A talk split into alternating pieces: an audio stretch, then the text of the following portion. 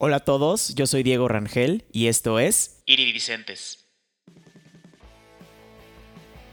Amantes de la buena música y de las historias, este es Iridicentes, el podcast en donde cada semana tendré conversaciones inspiradoras con personas que están innovando la industria musical. Mi invitado de hoy es Enrique Morales. Mejor conocido como Kiko Art, es un músico y productor con más de 15 años de experiencia en la industria. Ha colaborado con varios proyectos como Antler, Bon Voyage Vaquero y Black. Desde hace más de 10 años tiene su estudio de grabación llamado Sandia Studios y lo aprovechó para grabar su primer trabajo como solista. Recientemente sacó Sad Songs Make Me Feel Better y son canciones melancólicas que te elevan a otro nivel. En este episodio hablamos sobre los inicios de Kiko en la música, hacer y deshacer tu trabajo hasta que te convenza, la importancia de los sentimientos en la música y mucho más. Te dejo en la descripción las redes sociales de Kiko, ve a darle una escuchada a Sad Songs Make Me Feel Better. A mí me encuentras en todos lados como arroba iridicentes podcast. Ahora sí, te dejo con esta gran charla que tuve con el buen Kiko Art.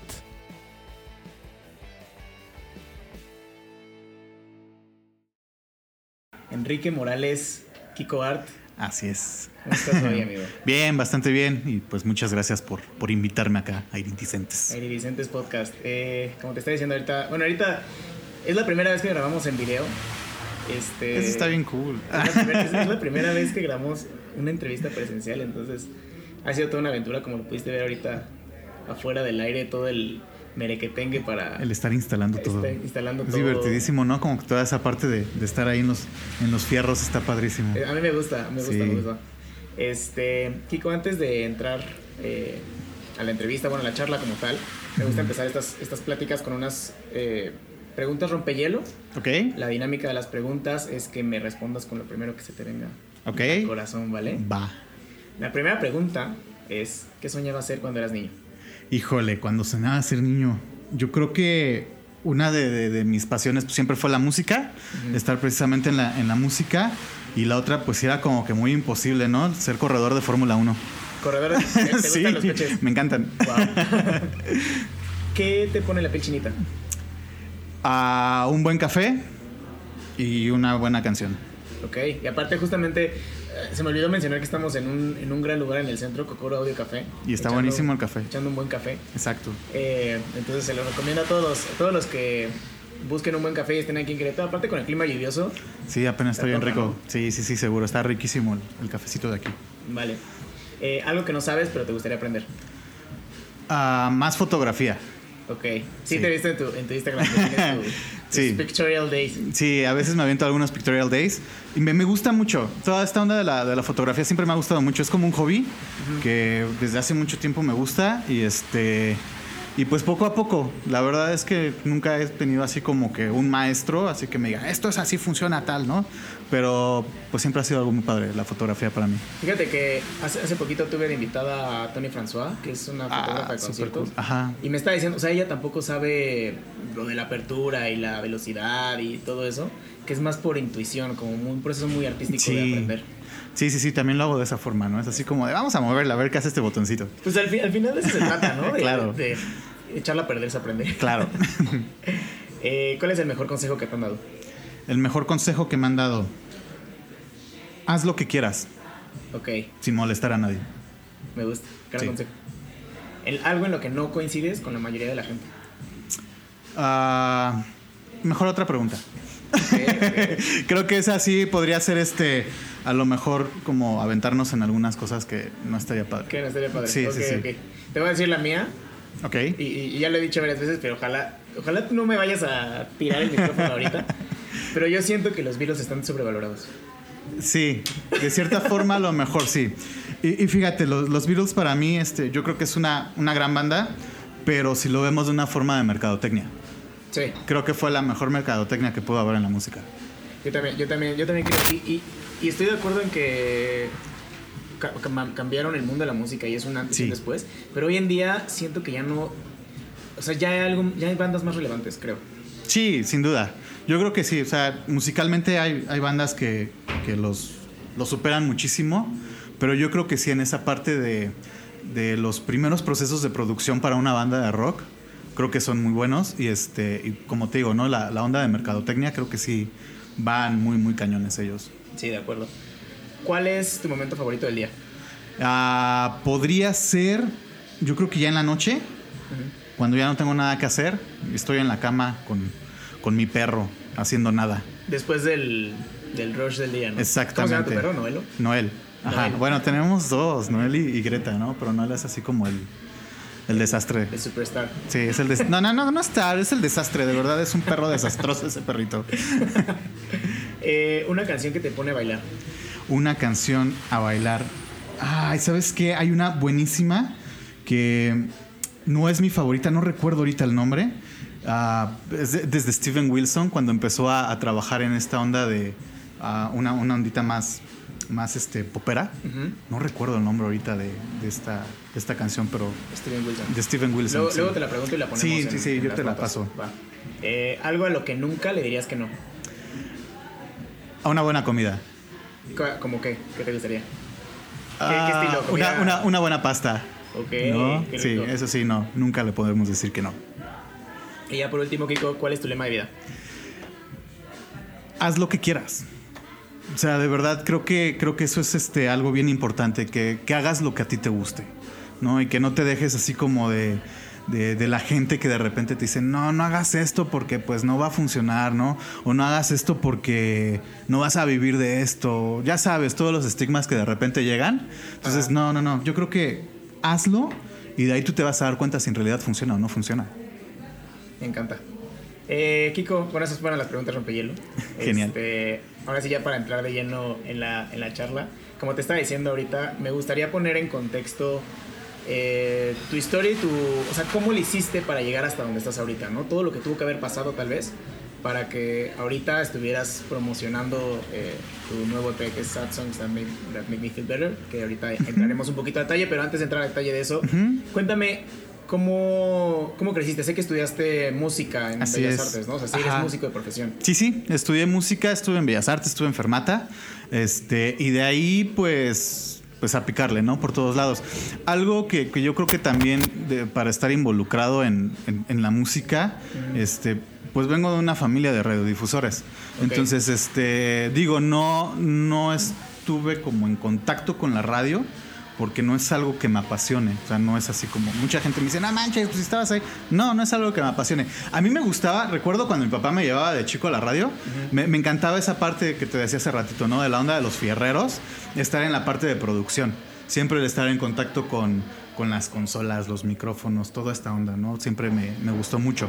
De ahí empecé pues a estudiar música y este y por lo mismo de allá del estudio dije, bueno, también quiero como que empezarme a meter al, al mundo del estudio, ¿no? Entonces, este, creo que ahorita es lo que más he estado trabajando, lo que es la producción de bandas y este, y bueno, producir mis bandas, mis proyectos y ahorita lo que es este Sad Songs.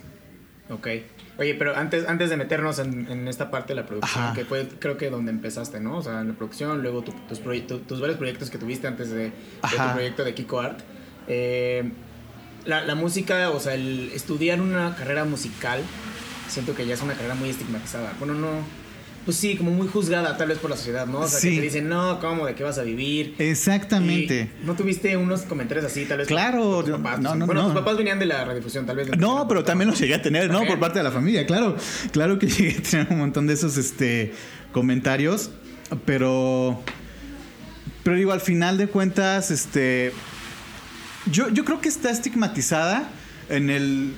Toda la gente al momento de que dices, no, pues quiero estudiar música, es así como de, ay, sí quiero ser bien rockstar, ¿no? Pues se acabó la onda del rockstar. O sea, ya no estamos viviendo una parte donde hay un rockstar, ¿no? O sea, creo que toda esa onda de, de las grandes disqueras, pues ya no existen. ¿no? Ya, o sea, ya está muy cañón decir así como de, ay, sí, mira, pertenezco a Sony Music, ¿no? Entonces, este, más bien, hay mucho campo atrás en la, en la, en la música que, que la gente no explota, ¿no? Es que yo estoy de acuerdo con es- en eso porque muchas veces cuando alguien te dice voy a estudiar música es te lo estás visualizando arriba de un escenario con Claro. una guitarra, cantando, tocando batería, pero como dices, o sea, hay muchas facetas dentro del mundo de la música, hay productores, hay managers, hay ingenieros de audio, hay muchísimas cosas, ¿no? Exactamente, y te puedes meter en un montón de esos lados. Digo, si te gusta la música, te puedes meter en muchos de esos lados, ¿no? Por ejemplo, en mi caso, a mí me encanta la producción. Y digo, es de lo que, lo que más hago en la música, ¿no? La producción. El estar en un escenario, claro que me encanta. Este, y estuve en, algunos escenarios, este, estuve participando con alguna, ah, con varias gente tiempo atrás, y, este, y la verdad es que está también padrísimo, ¿no? Pero ah, hay que, tienes que encontrarle como el- el gusto a todo lo que hay detrás de la música. ¿Y siempre quisiste irte por el lado de la producción o sí tenías como tu idea de ser este rockstar cantante del principio? Como... Ah, todos, ¿no? Yo creo que todos al principio soñamos así como que ser acá un Bon Jovi, ¿no? Este, o una onda así. Y, y no, o sea, al principio sí era como que la idea y después cuando te vas envolviendo en el proceso, yo creo que todas las personas nada más nos fijamos como en el producto final.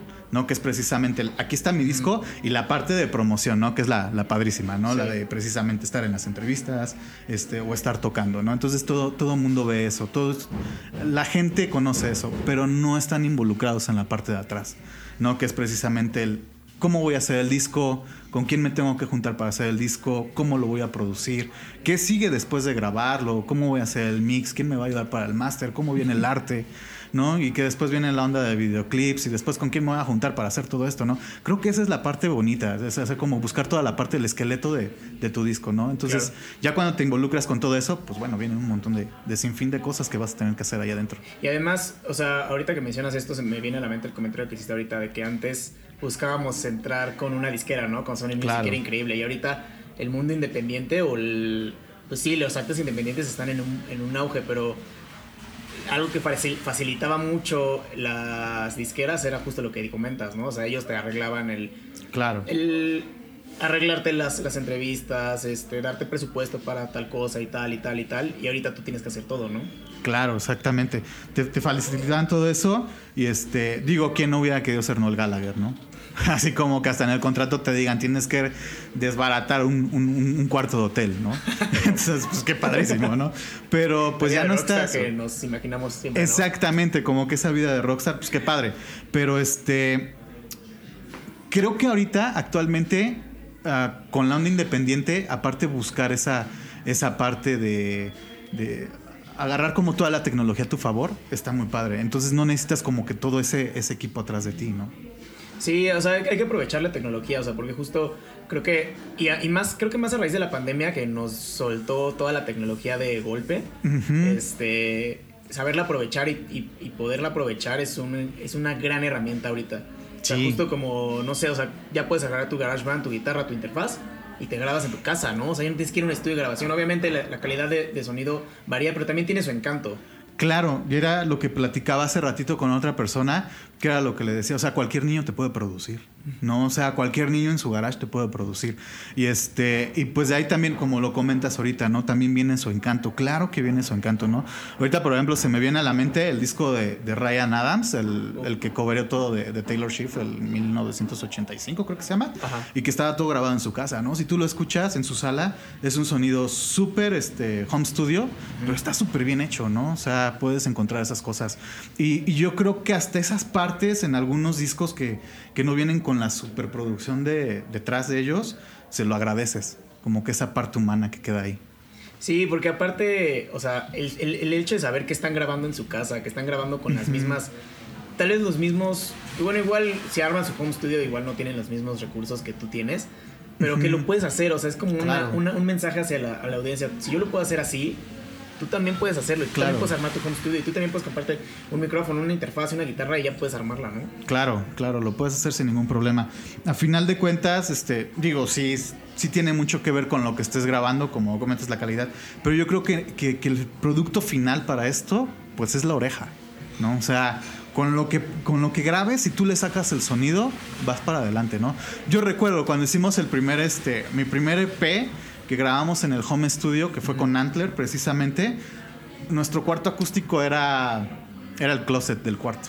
Okay. Y, sonó bien padre, o sea, la verdad es que tiene una, una, una calidad de home studio, pero sonaba. O sea, así nos quedamos así, no manches, o sea, nuestro cuarto acústico, el closet, y suena muy bien, ¿no? Pues es que también es, o sea, y, y también como va mucho en relación a lo que me dijiste de tu lema de vida, es hazlo y hazlo con lo que tengas. Claro. empieza con lo que tengas y pues conforme vayas avanzando vas sabiendo. Claro. Kiko, eh, regresándome a Fermata, ¿estudiaste en Guadalajara o en Ciudad de México? En las dos. En las dos. Sí, ¿Cómo me tocó el cambio. me tocó, bueno, no el cambio, me tocó cuando, cuando abren el campus de Guadalajara. Okay. ¿No? Y entonces, pues así como de, ay, me voy a Guadalajara, ¿cuál es la bronca? ¿No? Y este, pues estuvo padre. O sea, la verdad es que sí, sí está muy padre estar en, en Fermata. Me, me gustó. Y este, pues nada, me gusta, me gusta Fermata, ¿no? O sea, sí fue un proceso bastante padre. Y más el cambio de ciudad. El cambio de ciudad está bien padre. La, la escena en, en, México es muy diferente a Guadalajara, ¿no? Creo que la, la, la, escena en Guadalajara a mí me encanta en cuanto a la música. Siento que de los lugares que, que he estado es donde la banda es más unida en cuanto a músicos. Si es así como de tú eres músico, ah, no manches, yo también, ¿no? Entonces, como que somos bien cuates y, empieza a crecer la escena, ¿no? Actualmente, Guadalajara es una de las escenas más grandes. Y Ciudad de México es como un poco más campo, campo de batalla, ¿no? Exactamente. Y bueno, y si hablamos de Querétaro, pues está peor. este, ¿no? Sí, allá México es un poquito más campo de batalla. Aquí Querétaro también está muy cañón eso. Entonces, este. Digo, Guadalajara ha sido siempre como una de mis ciudades favoritas para hacer música. Sí, yo estuve viviendo un rato en Guadalajara y, y sí notaba esa... Digo, no, no, he tenido la oportunidad de vivir en Ciudad de México, pero al menos la diferencia entre Querétaro y Guadalajara. Se me hacen unas ciudades muy parecidas, Guadalajara un poco más grande, pero sí la escena queretana es como muy pesada, yo, yo siento, muy hermética tal vez. Sí, creo que, creo que ese, ese es uno de los problemas que yo tengo con la escena en Querétaro. Ah no sé si decirlo de esa forma, pero los músicos son como muy envidiosos a veces, ¿no? Es yo no te suelto información, yo no te suelto nada, ¿no? Sino porque es como me vas a quitar mi campo de trabajo. Al contrario, creo que más bien se debería de juntar como toda la banda precisamente y vas a encontrar más campo de trabajo. Pues sí, al final algo, algo que siempre decimos aquí, que creo que todo el mundo, todos los músicos han coincidido, es colaborando crecemos todos, ¿no? O sea, claro. Y si, si no, si, si te quedas con tus, con tus conocimientos, con tus contactos, pues te los vas a quedar y ya, ¿no? Ya y, va a llegar. Y van a llegar otras bandas que te van a comer porque empiezan a colaborar. Exactamente. Que creo que ya está un poquito más. Se ha abierto un poquito, sí, exactamente. Se ha abierto un poquito y eso está bien padre. Pero sí siento que todavía le falta mucho aquí a Querétaro. Sí, todavía Ojalá un día se abra. Ojalá. Sí. Kiko, tienes más de 15 años, o, 15 años aprox, ¿no? De experiencia en la industria musical como Así productor, como tus, tus proyectos, diferentes proyectos musicales. Exacto. ¿Cuál es el momento en el que tú dijiste, puedo dedicarme a esto? O sea, ya no tanto como una... Que, será como una, una pasión, un, hobby. Bueno, creo que nunca lo viste con un hobby porque incluso estudiaste esto. Pero ¿en qué momento tú dijiste, quiero dedicarme a esto de una forma ya más profesional? Creo que fue saliendo de estudiar. O sea, ya, ya cuando, cuando salí de estudiar, porque todavía, digo, cuando estás estudiando, pues todavía estás como jugando, ¿no? A ver a qué va a pasar. Ya saliendo de esto fue cuando dije, creo que, que en realidad hay que, hay que hacer algo a partir de esto, ¿no? Ahí empiezo a crear este. Yo tenía un centro de arte, este Art Institute, el cual pues tuvo que cerrar por la pandemia, ¿no? Pero de ahí fue donde empecé y aparte estábamos en San Juan del Río, un lugar donde es todavía más hermético. Entonces, este, pues me aventé porque no había nada allá. Entonces dije, va, vamos a hacerlo. Y poco a poco fue creciendo, ¿no? Todo, toda la, la escena allá. Y, este, y fue cuando empecé a explotar todo. Empezamos con, ya sabes, la típica escuelita de música. Y fue creciendo. O sea, siempre fue como que la idea empezar a meter artes, llegamos a tener este pintura, llegamos a tener este fotografía, teníamos este cine, teníamos todo el, estudio de grabación también lo teníamos allá, estuvimos produciendo, teníamos este diplomados de locución, de edición, o sea, teníamos un montón de cosas, ¿no? Que creció bastante y creo que desde ahí, pues bueno, o sea, empezar con eso fue cuando dije, bueno, ya, o sea, tenemos que verlo de una forma profesional. Y aparte estando en un lugar donde no lo había, ¿no? Entonces era así como de, vengan, acá lo puedes estudiar.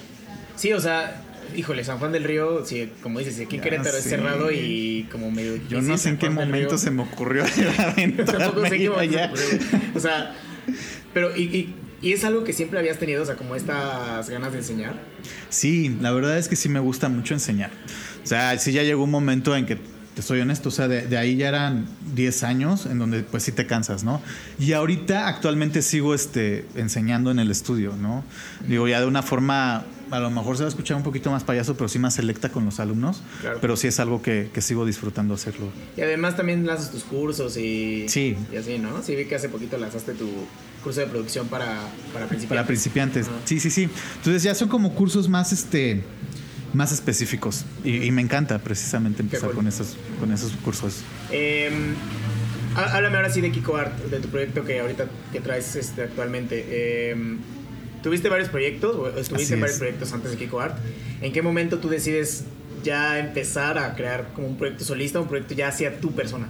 Ah, bueno, de todos los proyectos que mencionas, siguen estando. La verdad es que sigo tocando con todos ellos. Y este, llegó un momento... Está raro. O sea, yo siempre había dicho que yo como guitarrista, los cantantes me hacían estorbo, ¿no? O sea, era así como de... Hay más letras, no, ya, o sea, ya párale, ¿no? O sea, quiero, quiero guitarrear, ¿no? Quiero echar riff, quiero que, que haya más música, ¿no? Entonces, no sé en qué momento me llegó así como la inspiración de quiero escribir, ¿no? Entonces, como que empecé a, a entender precisamente la parte del, del vocalista también, ¿no? Y precisamente empezando la pandemia, no recuerdo dos, tres semanas de, de que empezó todo esto, ah, me llega la invitación de Hernán Hedge, ah, que estaba el, el curso de un workshop precisamente de, de letras de Loli Molina. Wow. Entonces me meto al workshop y estuvo padrísimo porque fue como mis primeras experiencias escribiendo, ¿no? Y de ahí este, yo había escrito muchas cosas en inglés. Ah, eso es otra onda que siempre me he estado como, como más en contacto para escribir en el inglés. Este, ¿Y por qué? ¿Por qué, por qué te, se te presenta Por, la música que siempre he escuchado. O sea, en realidad como que siempre la música que he escuchado es en inglés.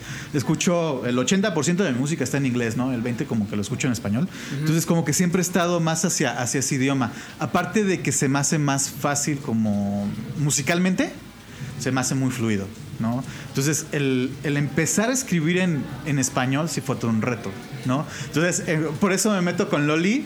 Fue así como de, ok, perfecto. Entonces aquí pues tengo que escribir, ¿no? Entonces, Te sacó un poco de tu zona de confort, me imagino. no, cañoncísimo, cañoncísimo. O sea, la verdad es que estaba padrísimo porque eh, me llegaba toda la información y era de, ¿y ahora qué voy a hacer con esto? No recuerdo un módulo que decía así como de, escribe feo. Y así como de, no hay bronca, me voy, ¿no? Voy a escribir bien feo, Este es ¿no? módulo. Exactamente, no, y se iba pero de volada. Y de repente ya sabes, ¿no? Que, que vamos a escribir décimas, que vamos a escribir esto, que vamos a escribir lo otro, así como de, no manches, ¿qué es esta onda, no? Y de ahí nace precisamente una canción que viene en el EP que se llama Silencio Eterno, ¿no? Que fue la primera canción que, que escribí en español. Y este. Y me gustó. Digo, actualmente quiero volver a, a regresar a, a eso, ¿no? A escribir algunas cosas en español. Pero pues sí, se me sacó cañón eso de, de estar Silencio escribiendo. Me, me tocó escucharla ese, ese día que, que vinimos aquí a, tu tocada, Ajá. aquí en Cocoro Café, este, me tocó escucharla en el camino. Ajá. Y creo que fue la canción que, que te... No, creo que fue Monitor. ¿Cómo se- TV. TV, perdón. Ajá. TV fue la que me gustó más. TV. Silencio Eterno, qué gran canción también. Sí, esa me gustó mucho y, y digo, con esto como que empecé la onda, ¿no? De, de, de Kiko Art.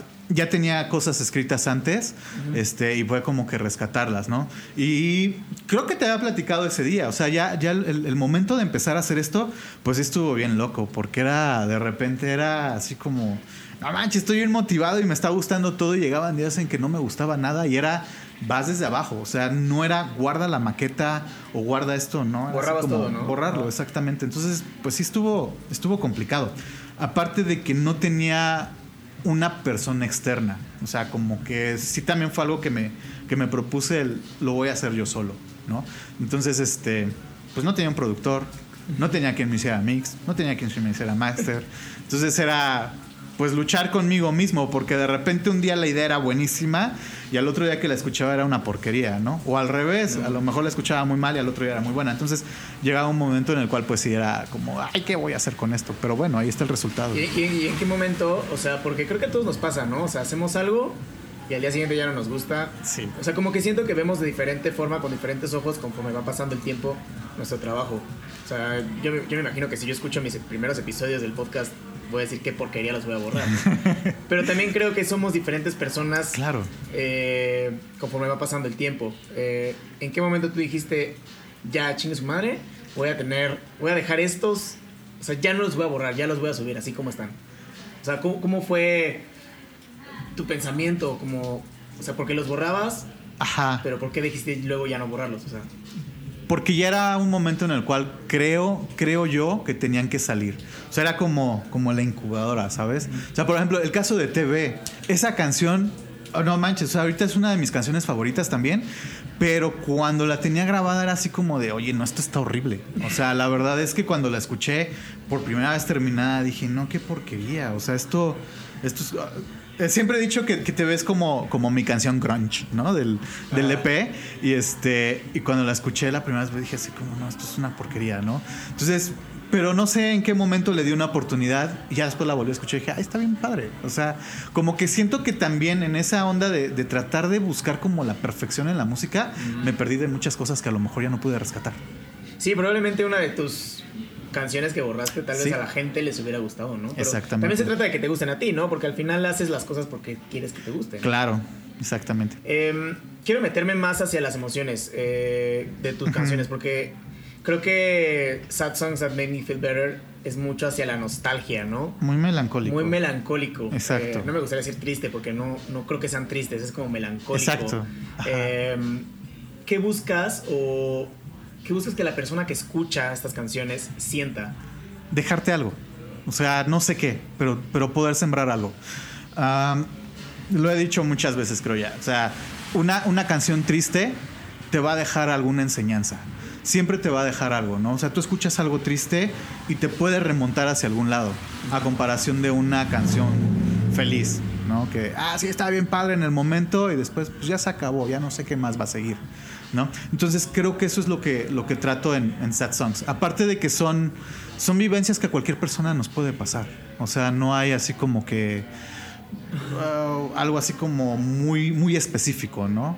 Salvo uh, The Girl Who Swam in the Sun, que digo es una de mis canciones favoritas, pero creo que esa es como que la, la única historia que hay ahí inventada, ¿no? Todas las demás, si tú checas, son, son vivencias, ¿no? O sea, cualquier, que cualquier persona nos puede pasar. ¿Cómo fue, cómo es el proceso creativo que traes? Porque ahorita hablando de The Girl That Swam in the Sun, me acuerdo que contaste que es una canción que soñaste, o sea, que Sí. soñaste a una Sí, chava claro. que quería, que estaba ahogando, ¿no? Y Una que niña, ajá, era Quería una niña. nadar hacia el sol. Sí, o sea, es, es algo así como que recuerdo remotamente y era una niña que se cae del sol, ¿no? Y este y, y precisamente está ahogando en el mar, ¿no? Entonces pues anda como que luchando y todo eso y lo único que quiere es pues regresar al sol para poder estar bailando con los pájaros, ¿no? Wow. Ajá. ¿Y, y cómo es- qué herramientas usas? O sea, aparte de, de in the Sun, de Sun, eh, ¿qué herramientas usas tanto musicalmente hablando como de letras para poder hacer sentir esta melancolía? Siempre empiezo con la música. Siempre me gusta más empezar con la música y empezar a trabajar en todos mis proyectos como que siempre he tratado de buscar como la atmósfera. Entonces busco precisamente ah, esa onda de atmosférica y de ahí empiezo como a crear algo, ¿no? Entonces, ah, dependiendo el mood que me dé, es por donde me voy a la, a la letra. Ok. O sea, primero grabas la música. La música. Y luego te vas por la letra. Sí, sí, sí. Y no es como toda la música, ¿no? Es así como que trato de buscar precisamente esas atmósferas y de ahí como que empiezo a, a buscar hacia dónde me llevaría.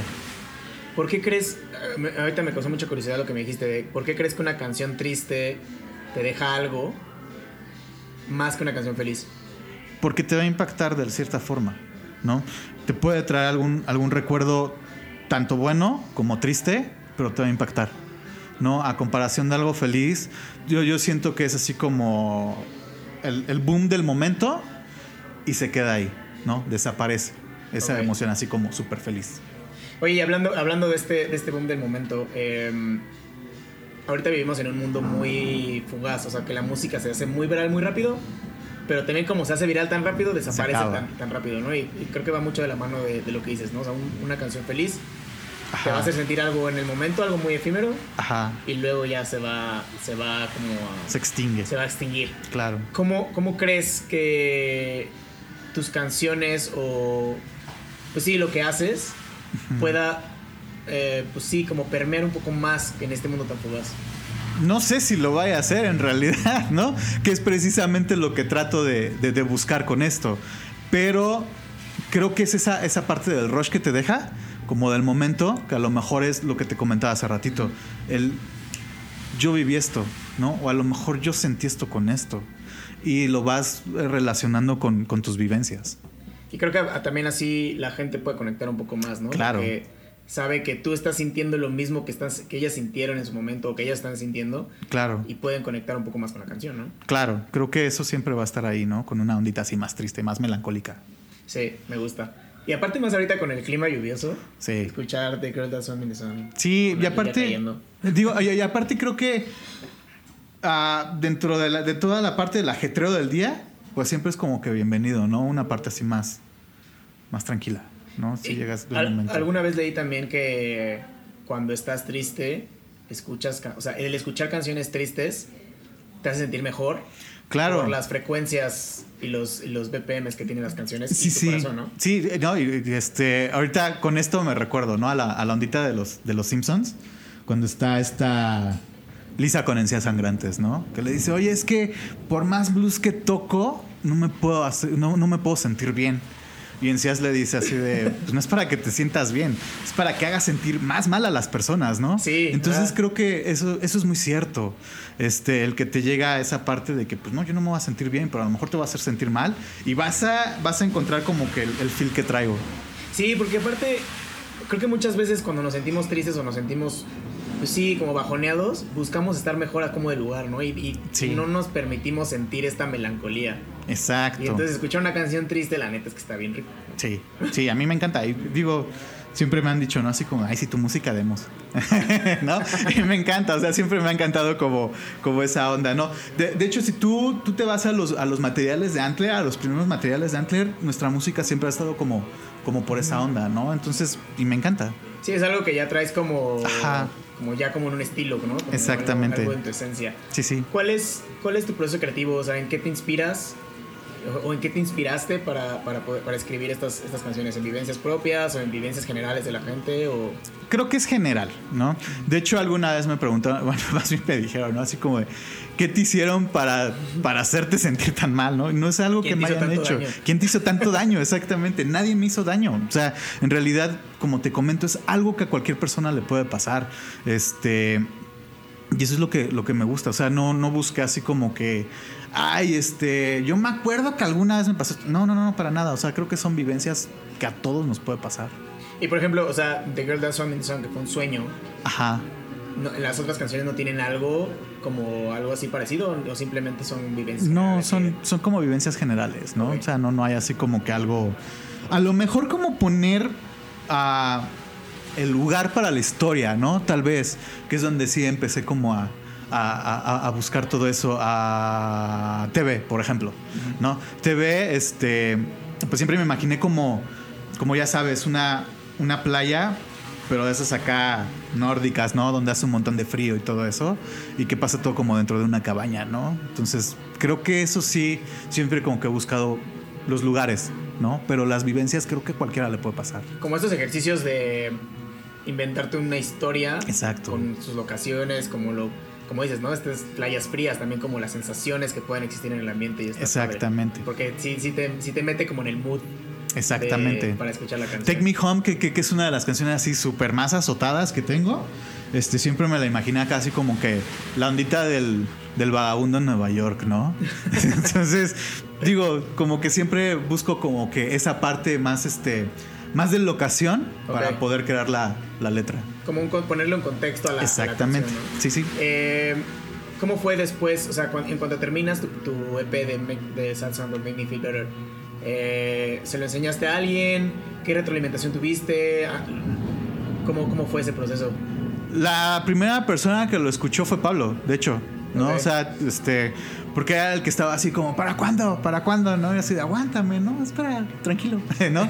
Entonces, este, recuerdo que ya fueron después al estudio y se los enseñé y fue, creo que fue una, una reacción muy buena. Ya de ahí a nadie se lo enseñé. O sea, sí fue así de, no lo quiero soltar, me lo voy a guardar, ¿no? Y hasta ese día que lo tocamos precisamente aquí en Cocoro y que salió a, a plataformas, fue así, ahora sí. Justo, ese ¿no? día salió, ¿no? En plataformas. Exactamente. Sí, ese día salió en plataformas y de ahí pues me han llegado comentarios muy buenos. O sea, la verdad es que no, no, no, no este, esperaba como ese tipo de reacciones, ¿no? Viniendo de un, de un disco melancólico, precisamente, ¿no? A lo mejor ahorita pues vas a buscar algo como que te prenda más a esto, ¿no? Entonces, pues sí fue así como de vamos a ver qué pasa, ¿no? Entonces llegaron muy buenos comentarios y este, y ahí pues viendo dónde, dónde estaba escuchándose el disco, ya sabes, ¿no? Todas las estadísticas de Spotify y eso, me, me sorprendió porque este, me encontré que se está escuchando mucho en Chile, en Nueva York y en Canadá. Entonces fue así como de, órale, Wow. qué loco, ¿no? O sea, son, son ciudades que yo no pensaría que se estuviera escuchando.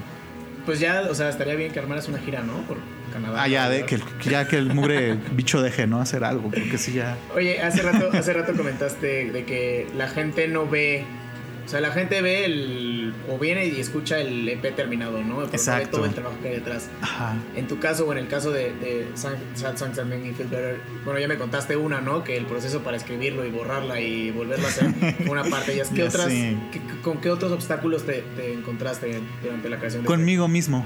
O sea, a la hora de producir, este, yo fui mi, mi propio obstáculo.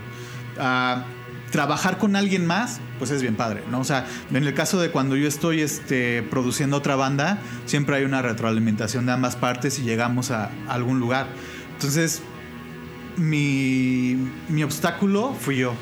O sea, porque había una parte que me hablaba por acá y me decía, no manches, vas por buen camino, ¿no? Pero este lado me decía, es que estás bien mal. Entonces llegaba un momento en que no sabía qué hacer.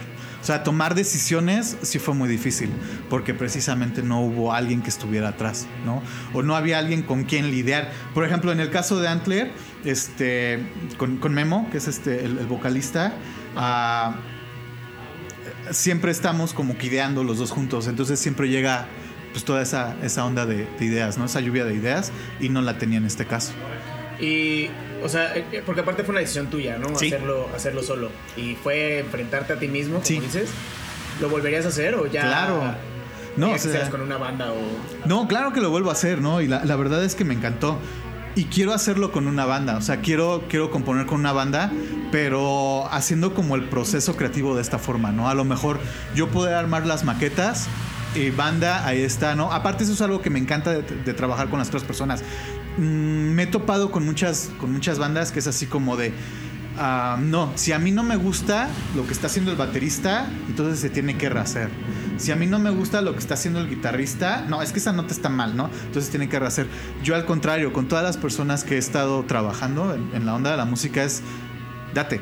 O sea, tú tienes que venir a sumar, no a que yo te diga qué hacer, ¿no? Entonces creo que eso sería como la parte padre de, de crear algo más con, con, con Kiko Art, de Sí. tener a la gente. Aquí están las maquetas, dense, ¿no? Vengan, las ideas son bienvenidas. Sí, o sea, creo que.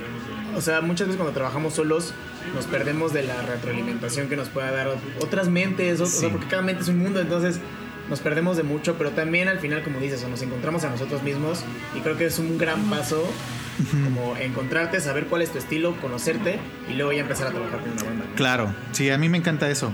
En el caso de, de Bon Voyage Vaquero, por ejemplo, otro de mis, de mis proyectos, es, toda la composición fue así. O sea, fue de. Yo hago toda la parte de las guitarras, después se las mandé a un amigo, baterista, me regresó las baterías, se lo iba a mandar a un bajista. Pero cuando escuché las baterías fue así como de, nah, espérate, ¿no? Creo que a mí me, me late acá como que grubear con esto.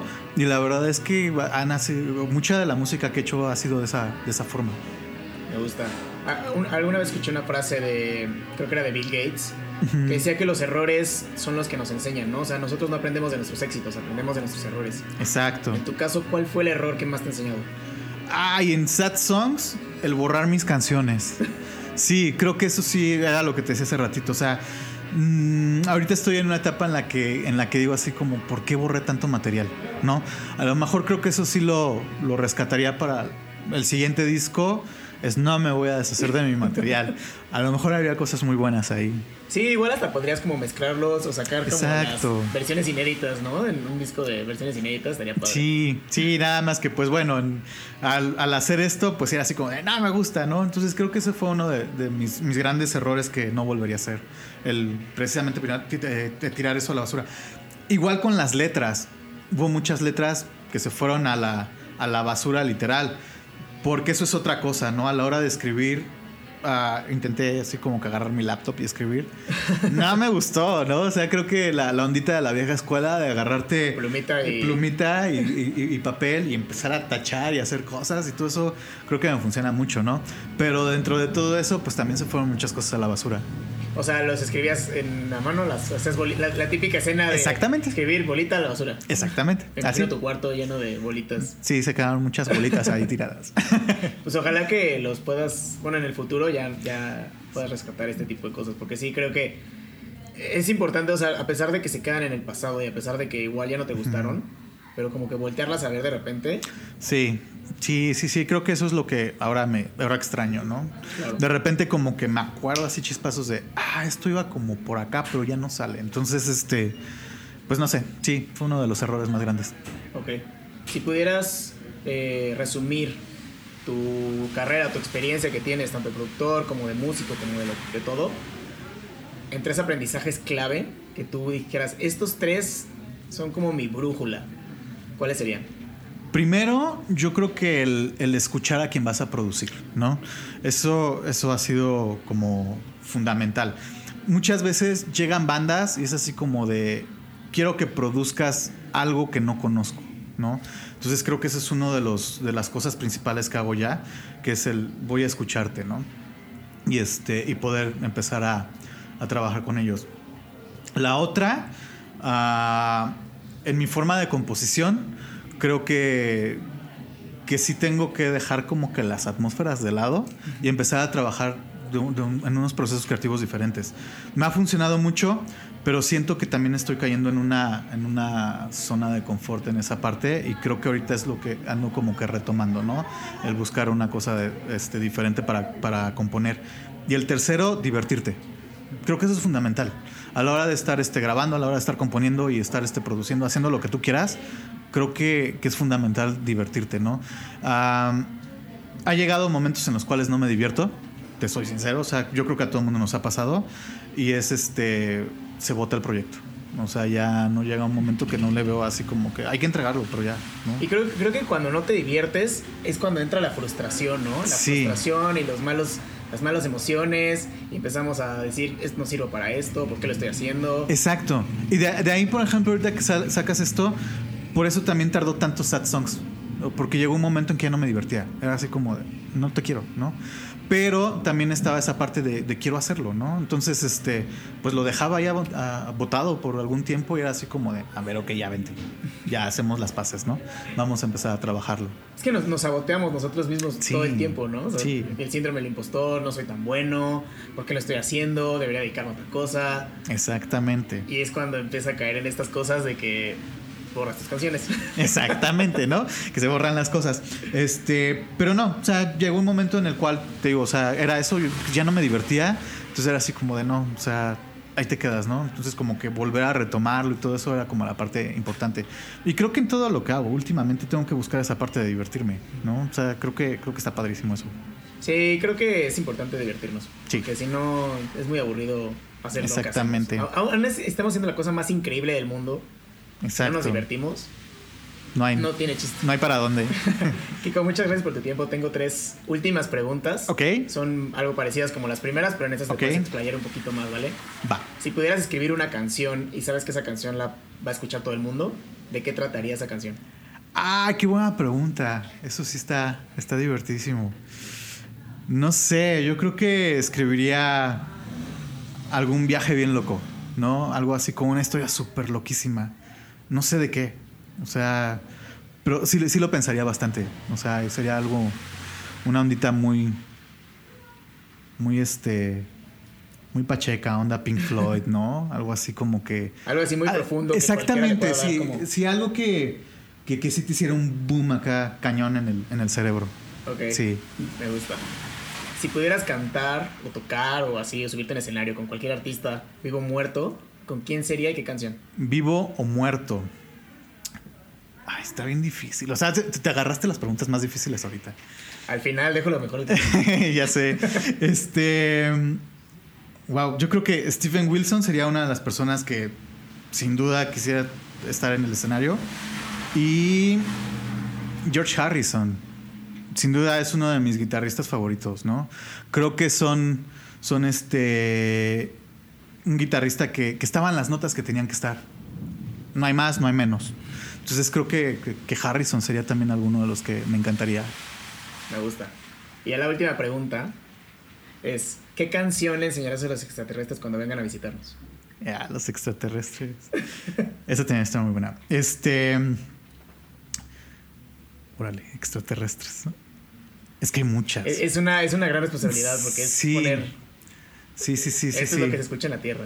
Esto es lo que se escucha en la Tierra. Exactamente. Y el problema es que luego, pues, pues la Tierra no tiene muy buenos gustos musicales, ¿no? Más últimamente, ¿no? Últimamente, exactamente. Pero ¿sabes qué? A lo mejor, este.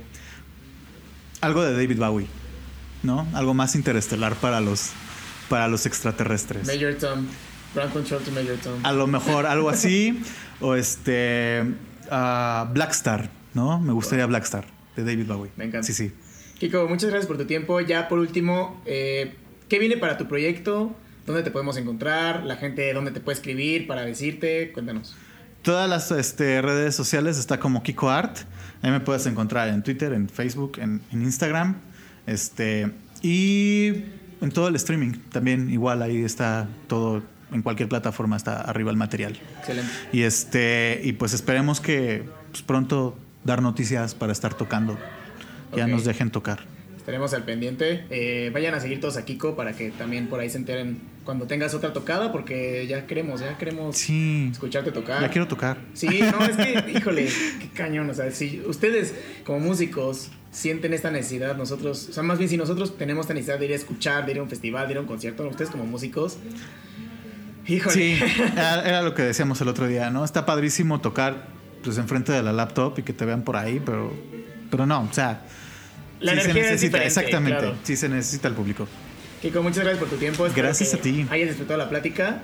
Este, todos vayan a escuchar Sad Songs That Make Me Feel Better y váyanse a sentir bien escuchando canciones Tristes. melancólicas y tristes.